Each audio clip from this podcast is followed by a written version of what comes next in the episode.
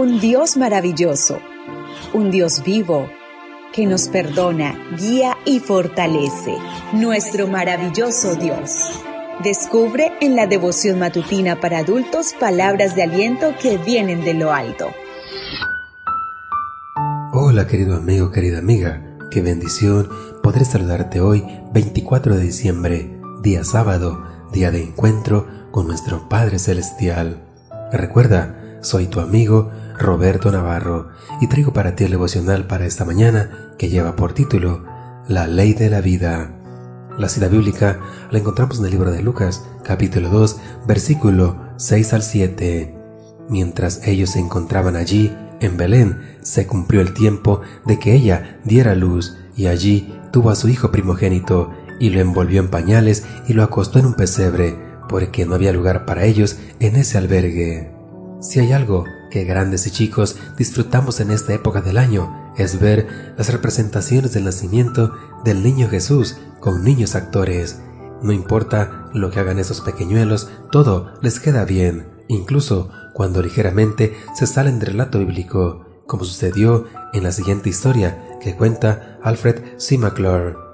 El protagonista de la historia es Wally, a quien le asignaron el papel del hostelero.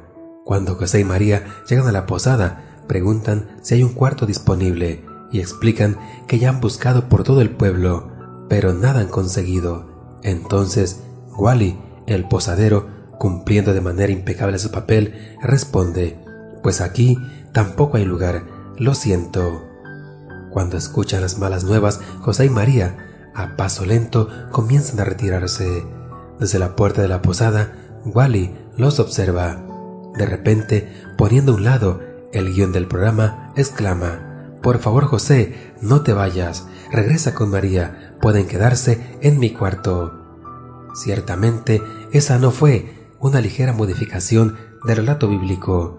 Lo que Wally hizo fue darnos una nueva versión. Sin embargo, hay en ella al menos dos preciosas lecciones, ambas muy apropiadas para recordar en esta Navidad. La primera lección la enseña el mismo Alfred McClure cuando escribe que no solo al nacer en el establo, sino también al morir en el Calvario, Jesús estuvo dispuesto a sacrificarse con tal de que tú y yo pudiéramos tener un lugar en su reino.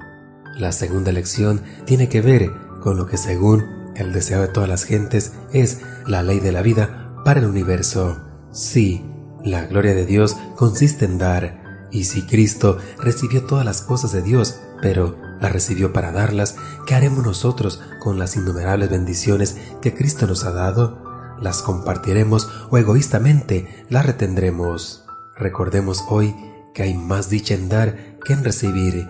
Recordemos además que al compartir de lo que hemos recibido, no solo estaremos ayudando a alguien en necesidad de pan, de vestido, de cariño, de aliento, sino que además estaremos glorificando el nombre de quien dio a su Hijo unigénito, para que todo aquel que en él crea no se pierda, sino que tenga vida eterna.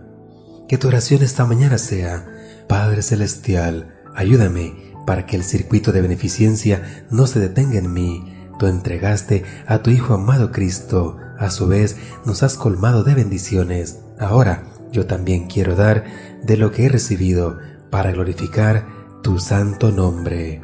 Deseo para ti un día de abundantes bendiciones y espero que mañana nos volvamos a encontrar en este mismo lugar, en la matutina para adultos. Devoción matutina para adultos. Nuestro maravilloso Dios. Una presentación de Canaan Seventh Day Adventist Church and DR Ministries. Hasta la próxima.